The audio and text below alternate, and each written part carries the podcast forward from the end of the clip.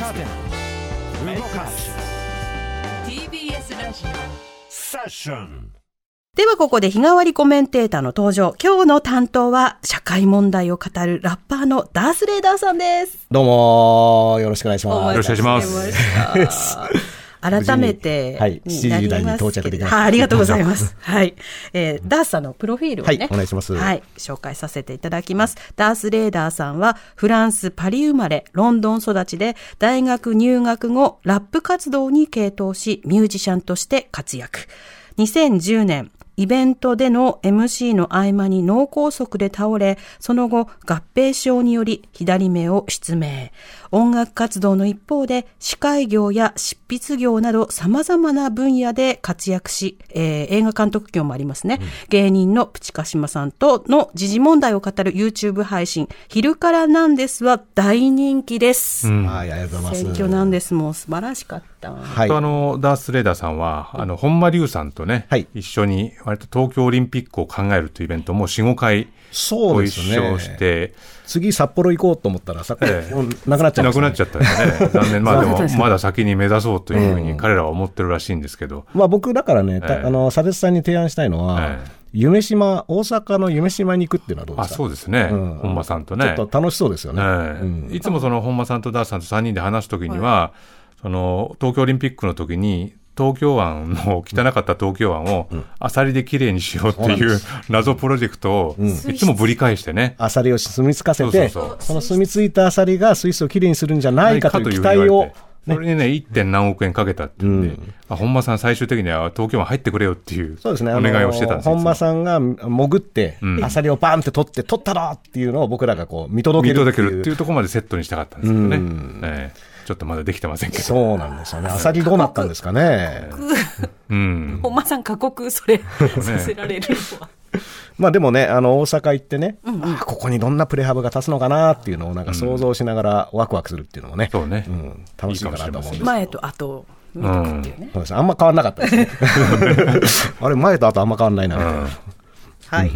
ということで、はいえーダースさんと今日は7時台お送りします。よろしくお願いしますでは、ここまでのニュース振り返ってまいります。パレスチナのガザ地区を実効支配するイスラム組織ハマスによる大規模攻撃に対するイスラエルの空爆などの報復攻撃で双方で合わせて死者が1100人を超えました。ロイター通信によりますと、今月7日にアフガニスタン西部ヘラート州を襲ったマグニチュード6.3などの地震で、これまでに2400人以上が死亡したと、イスラム主義組織タリバンの暫定政権が発表しました。被害があった地域では土やレンガでできた建物が多く、1300以上の住宅が損壊したということで、現在も救助活動が続けられています。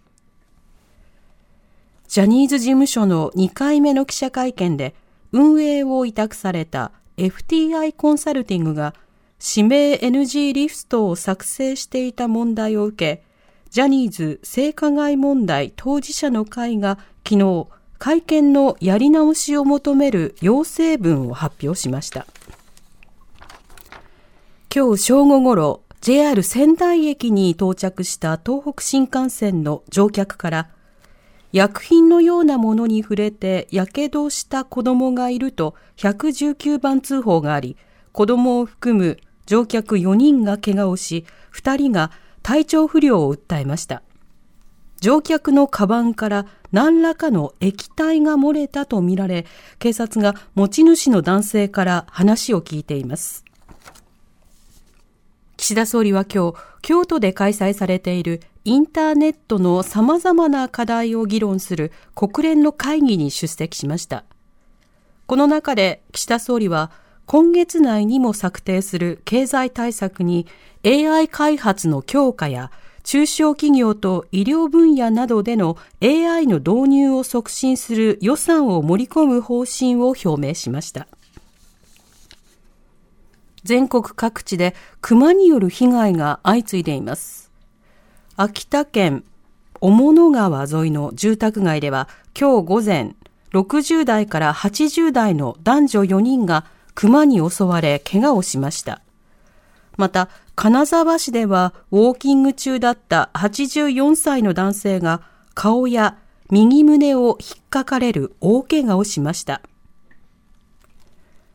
おしまいに今年のノーベル経済学賞は男女の賃金格差などについて研究するアメリカのハーバード大学教授のクラウディア・ゴールディン氏に決まりました。以上です。さまざまな、ね、ニュースがありましたけども、ダースさん、何か気になるニュースはありますでしょうかね？そうですね、まずあのジャニーはいズの記者会見なんですけれども、NG リストとかが出てきて、んまあ、すごくちょっと要素が多すぎて、何の話をしているのかっていうのが、ちょっとうんどちらかっちゃうイメージがあるんですけども、ええ。僕はやっぱりあの会見で最初に、その性被害を訴えた人数が300人以上っていう、この数字にやっぱり非常に驚いたわけで、えでそこがまず最初に、えーそその規模感とか、も含めて、例えばそうした性加害のある種歴史をまとめていく中で、非常にもう世界、国際的にも非常に大きな事件であることはまあ間違いないわけですよね。うんでそれが実はそのまあ、官民問わずメディアも含めて、まあ、多くのあの人たちに関わる、えー形でね、あのーずっと仕事してきた事務所で起こったっていううん。ことは、まあ、非常に公的な話でもあり、で、実はこれ、一企業のね、あのーが記者会見をやるやらないとか質問で誰を当てる当てないっていうのは実は一私企業だから、その勝手だろうっていう議論が一般論としてあるんですけども、えでも同時にその規模感も含めて非常に公共的に議論しなければいけない問題で、で、その記者会見で、まあ、例えばその指名 NG 等が出たっていうんですけども、2時間のあの時間制限の中で300人とか入ってるから、ええ。まあ、物理的に全員物事当てる気ないわけですよね。そもそもね。あの、裁ききれるはずがないし、で、なんでそんなに人を呼んで、で、時間制限を作ったのかとか、実はも、もそもそもいろいろ問題があった上に、じゃあ、その記者が、あの、例えば長い、質問が長いだとか、あの、なんか、その、不規則発言をしてたとかっていうことを除いて、じゃあその2時間で聞くべきことをちゃんとみんな聞いていたかというと、じゃあそこも、まずその、性加害の規模の大きさに対して今後どうしていくかっていう具体的な話もできていないし、あと新会社を作るっていう話で僕すごく気に入ったのは、まあ、自分も音楽やってるので、ええ。まあ、すごい名曲とかたくさんあるわけですよね。えでこの曲の権利とかっていうのは元の会社が持ってるわけですよね。はい。あるいはグッズを作ったりとか、うん。まあ、ファンクラブを運営してるっていうことも非常に大きなビジネスでやっていて、うん。えこのあたりの権利とかお金って新しい会社って買い取るんですか、うん。そのお金ってどっから持ってくるのとかそもそもその新しい体制ってなんかただ名前だけ変えてうん。中身一緒に入れ替えるのか権利とかも全部手続き一から契約し直してっていうことをやるんだったら、うん。相当大変なはずなんですよね。うん。このあたりは全然なんか議題にもというかうん。上がっていないまま、もしこれでおおしまいです、じゃあ次頑張りましょうっていう話になるんだとしたら、うんまあなんかその NG リストがうんぬんとか質問が不規則発言がどうのっていうのはた全然大した問題じゃないと思うんですよね。うん。だから、まず何の話をしているのかっていうところを、うん。でこれ要素を増やしていくってこと自体もね、ええ。なんかそそういうことによって、いろんな一個一個が相対化されて小さくなってしまうっていう、まあこれがね、どれだけ狙ってそういうことをしてるのかはさておき、うん。結果的にはそうなってしまってるので、うん。もう一回ちょっと、あの大事な話ってなんだっけっていうところにフォーカスするのが大事だと思いますね。確かに、まあ、あれもあるよ、こういう話題もあるぞ、こういう話題もあるぞってなると、まあ、ダースさんが最初におっしゃった、ね、その被害を受けたというふうに、まあ、補償を求めてる人が300数十人いるっていう、やっぱりこれを一番ど真ん中に置いた上でずっと考え続けなきゃいけないんだけど、どうもこう、最新トピック、最新トピックっていうふうになってしまうっていうところは、なんとなくここ最近見えてきてますよね。でやっぱりあの新しい会社の体制を、まあ、すごく優秀なタレントさんがやるっていうことによって、まあやっぱりタレントが出てきたらタレントがあるわけで、その場の話題を作ったりとか、場面を見せたりっていうことは非常に得意なわけですよね。うん。でそうするとそれはそれで面白いから、ええ。話題になるし、あるいはまあこの記者がこんな、あの、こんなことしてっていうことで特定の記者にフレームアップすることで面白くなるけども、うん。その面白さっていうのは本来話すべきことでしたっけっていうのは、うん。もう一度ちょっと考えた方がいいかなと思いますけどね。うん。まあ、今このニュースにありましたけれども、まあ、そのジャニーズ性加害問題当事者の会が、うん。まあ、会見のやり直しを求めるとうん。いう要請文出したということですけど、うん。この会見をやり直す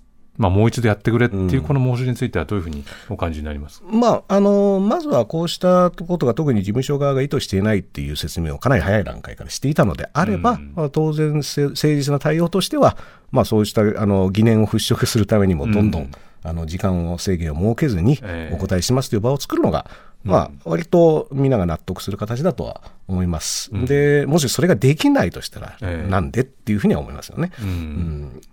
うんだからそこのあたりは方向性としてはもうそうせざるを得なくなってしまったかなとはうん思うし、もともとあの2回目のあの会見で、じゃあ、話すべきことはすべて話したかっていうと、そんなことはないので、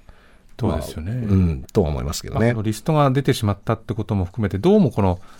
開かれた会見というよりも、どうも隠そう隠そうとしてるっていうのが、やっぱこの2回の会見で見えてしまったんで、このまま終わると、隠そうとしているっていうところで、やはり、うん。どうもやっぱりね、一般的なイメージが固まってしまうってところありますよね。すごくね、あの根本的なところで、まあ、ルールを守ろうって話が出たときに、うん。僕はやっぱりそのルールって誰が決めたの、ええ。その人たちにはルールを決める資格があるのとか、そのルールに従う必要があるのかっていうところから考えるっていうのは、今回の記者会見に限らず、まあ、例えばあの首相会見だったり、うん。さまざまなそうした会見のバッタだったり、ルールが設けられて、それに従わなければいけないっていうふうに自動的に考えているときに、いや、ちょっと待って、ルールを守る必要ってなんであるんだっけとか、うんこれ誰が決めたルールなんだっけ、その人のルールに従う必要あるんだっけっていうところから考えるきっかけにもなるかなとは思いましたね。うんまあ、いろんなニュースありますけれども、この、まあ、岸田政権のね、動きはいも定期的に、ダースさんとか鹿島さんでいろいろ話してると思いますが、最近はどう見てます、最近はですね、ええ。岸田さんが解散風を吹かせるために、うん。スケジュールが決められずに困ってるっていうね、僕の鹿島さんが。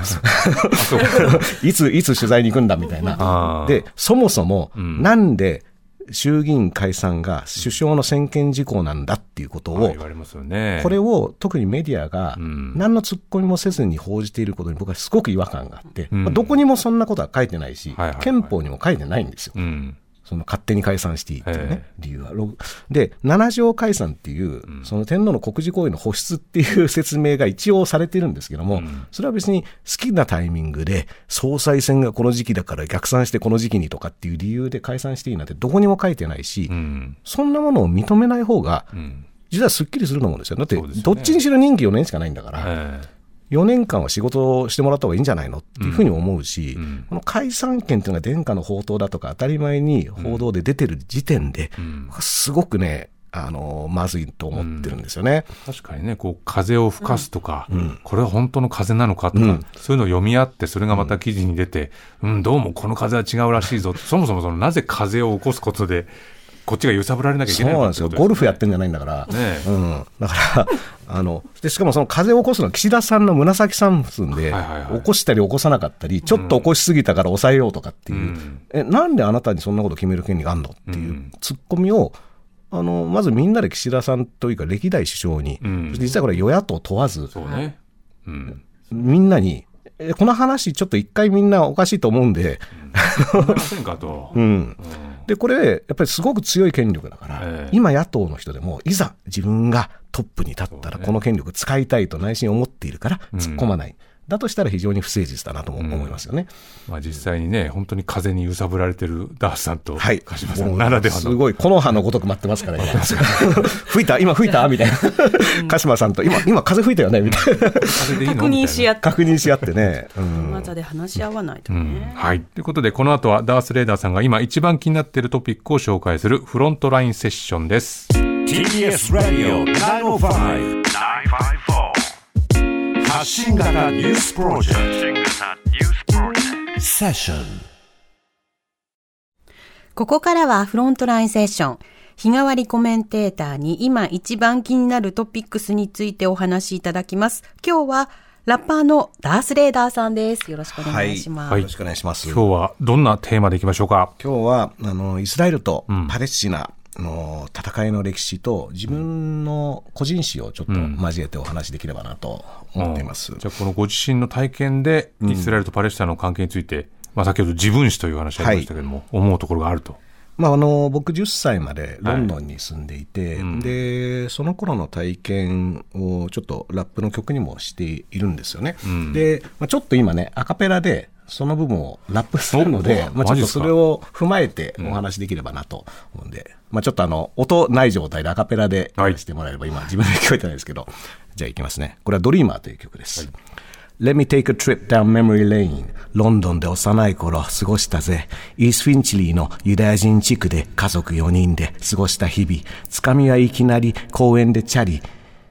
気づけば周りには近所のガキ、一言も喋れない俺に指差し、ついてこいのポーズ、いつしか隣町、デイブ、リチャード、アントニー、フィリップ、なぜか豚は食わない、うまいのにな、金曜の食事で長い祈り、土曜はシナゴーグ、わけわからないのに、アリとネギンはアラブ系、関係ねえ、みんなで遊ぶぜ、アリは頼れる兄貴で、ネギーンのお菓子は甘くて、みんなで笑い転げた、今思えばすげえ、楽しかった。家に帰る途中、何があった？アリとリチャードが殴り合い、訳を聞いてもお互い何も言わない。いつしか集まりはなくなり、アリとネギーンの一家もいなくなった。宗教のこと、中東のこと、何にも知らない本当のことのイスラエルとパレスチナ。幸せになりたいだけの誰しもが、街でばったりネギーンに会ったら、ごめんねとだけ言って走り去った。ただ遊んでたいだけなのに何も言えず立ち尽くした。あの日。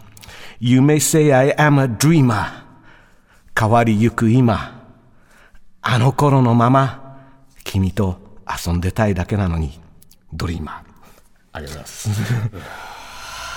これが僕のあ。のロンドンに住んでいた頃の,、あの体験なんですよね、イースト・フィンチリーで、ユダヤ人がすごく多い地区だったんですよね。で、まあ、僕はその中で、僕と弟だけが日本人でええ。住んでいて、でも一緒に公園とか行って BMX 乗ったりとかして、サッカーやったり遊んでて、でそこにアラブ人の家族も近所で住んでいて、でそこの兄弟も一緒に遊んでたんですよ。うん。で、まあ、とにかく、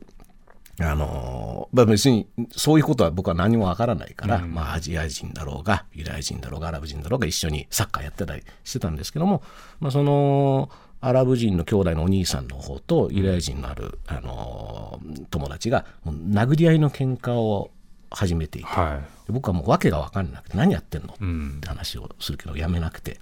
でその後そのアラブ人の方の兄弟は遊びに参加しなくなっちゃうんですよい。うね、ん。でどうしてんのかななんて思いながらあの気づいたらもう一家ごと引っ越してしまっていて、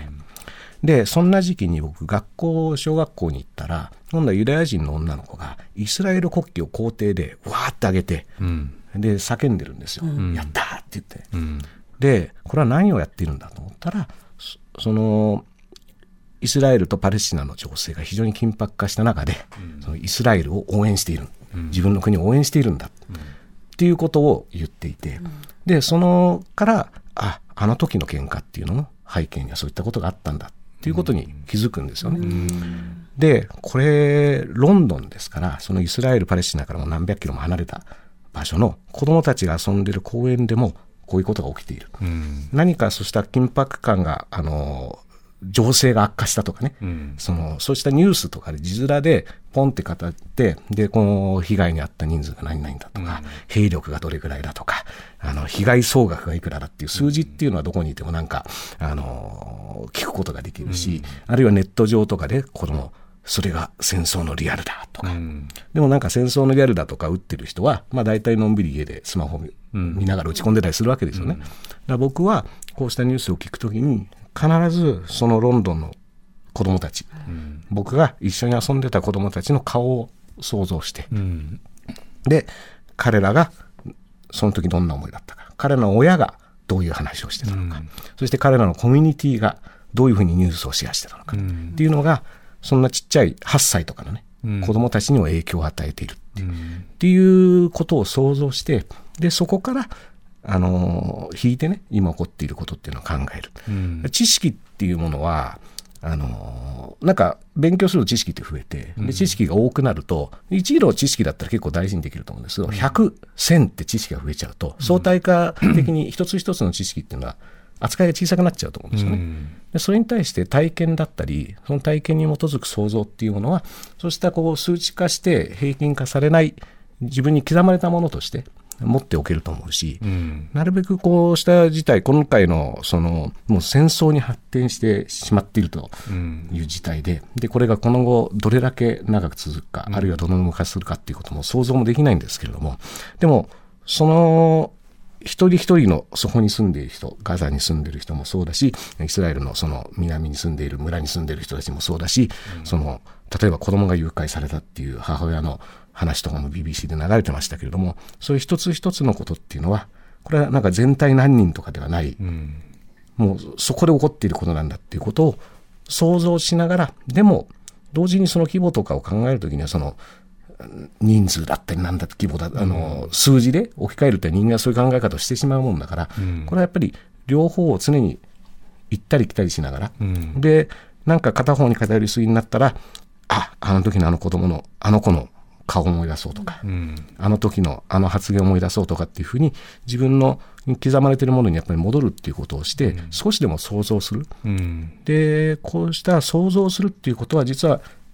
身近で起こっていることだったり、うん。僕からしたらあの鹿島さんと「新チームロンドン」っていう沖縄のあの映画も作ったんですけれどもそれもやっぱりじ直接行って自分たちが体験してそして実際に人と会うっていうことによってなんかこうふわっとしたものになった時に一回戻る、想像力の起点の場所に戻ってあの時あの人はこういう顔をしてこういう話をしてた。っていうところに戻れるようにする。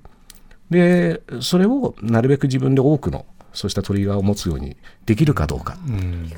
うん、あのわ人はねやっぱり忘れるっていうのも実はこれも人間が生きていく上で忘れる機能ってのはすごく大事で、うん。ずっと全部抱えるのは大変なんですけど、でも思い出すための場所っていうのをうん。いくつか持ってなきゃいけなくて、うん。で僕はこのロンドンのその子供の頃の体験っていうのはそうした何か自分がいろいろ忘れそうになった時にうん。そこに行って思い出す。でその時の気持ちを思い出す、うん。であのそこからもう一回考え始めるっていうことをするように、うん。うん。でもね、その少年時代のダースさん、まあ、その時にいろんな人種の人たちがいた時には、ん。国際情勢がどうだとか、その歴史がどうだかとかってことは、頭にない状態の時の方が、むしろいろんな人とこそう仲良くできて友好関係があって、でも関、係なかったですからね。そこに知識が出て、どうもなんか世界地図をこう、なんて言うんだろう、こう見えることによって、自分との違いが見えて、うん。ともすれば距離ができてしまうっていうのは、非常にこう、まあ皮肉というかね、それは本当に、この、まあ、パレスチナ、イスラエルだけじゃなくて、本当にありとあらゆるところで起きてる現象なんでしょうね。だから思い出すっていう意味では、うん。何にも考えずに、そんなこと関係なしに一緒に公園で遊べたっていうところも思い出したいんですよね。うん。で、その時にその宗教が違うとか、うん。民族が違うとか、肌の色が違うって関係あったかと、うん。その子供たちにとっては。えいや、ボールを追っかけてただけじゃないかっていうところをうん。起点として、じゃあ今度それができなくなった理由は何なんだろうっていうふうに逆算して考えていく。で、これをもうやっぱり繰り返しながら、簡単に解決する、バンって解決することはできないんですけども、ん。これをとにかく繰り返すっていうことをやらなきゃいけないなっていうふうには考えますね。とにかくやっぱり SNS のこの社会だと、こういった紛争とか戦争が始まると、もうなんか理解した気になるのがものすごく簡単になるっていうところがあって、それをまた理解した気になって、饒舌に語るっていうのがいろんなところで起きていて、そのやっぱり暴力性というのが立ち止まるってところが今なんか外されてますよね、いろんなところでね。今ね、本当にそれこそインターネットは便利で、ウィキペディアでも何でも開けば、そこそこ、あの、知った風にはできるんですけど、やっぱりこうしたものっていうのは刻まれてないので、その刻まれている体験っていうものと、やっぱりセットにして、もちろんそうした知識を得ていくってこと自体は大事だと思うんですけども、えそのインターネットの便利さも含めて、でもそれと実際に自分が想像できる起点と結びつけながら、うん。なんか自分の、自分のものにしていくっていうことをししないと、ん。まあすごく、あの、上っ面なものになってしまうかなとも思いますよね。そのお友達たちの記憶の中でもアジア日本っていうことのキーワードが、ん。もしかしたらダースさんとの記憶で今蘇ってるかもしれないですよね、何か日本あのそれこそフェイスブックとかインターネットの便利さではね、当時の友達とかとつながることもできて、で僕、テルアビブにも実はあの、近年行ったことがあって、でそれはそのイスラエル外務省に誘われて、そのテルアビブがいかにリベラルで進んだ治安のいい街なのかっていうことをプレゼンするっていうのに、その日本のクラブ関係者の一人として呼ばれて、でいろいろ案内されたんですよね。でその時に会った人たちはみんなすごくいい人たちで、で、そのお店をやってたりするんですけど、でも元軍人だったりするんですよ。で、やっぱり彼らの今の投稿を見ると、もう国旗がバンと出て、そして今はもう戦争で、うんそして国のために戦うんだっていう投稿がやっぱり増えてきてるんですよね。うんでこれは同じ人間の別に両方同じ面であって、うんでそういう感情になってしまうような事態にもなっている。うんででもあの時彼らと笑いながら音楽の話してたなっていうのもうん。やっぱりすごく考えるし、うん。それでパレスチナから MC ガザっていうラッパーが来日してライブした時には、えそれを僕のラジオで紹介して、ん。それでその時には分離壁に向かってマーチしてでそれをそのマーチしながらその向こう側に向かっていくんだっていう非常にポジティブな歌を歌ってたんですよね。うん。でその彼らの歌とかもやっぱり僕は思い出してうん。で同じ人間がそういう歌も歌っていたんだな。うんなんかその辺からいろんなことを想像して、なんか多重的に考えていくっていうことをやっていきたいなっていうのを、まあ気が気じゃないんですけどね、このニュースをね、聞いてるとね。うん。あでも本当にね、この数日やっぱりここニュースとしてはかなりこう、ある種大きな主語でのニュースがバンバン飛び交っている時にね、状態って言葉も強いしね。うん。まあ、でもその時に今ね、お話になった、ウォータースさんのその、個々の物語、風景、匂いみたいなものっていうのは、どっかこう、我々もニュースを見ながら、やっぱり想像する必要があると思いますね。えーラッパーのダース・レーダーさんでした。またよろしくお願いいたします。ありがとうございます。ありがとうございました。TBS Radio 905 954発信型ニュースプロジェクト発信型ニュ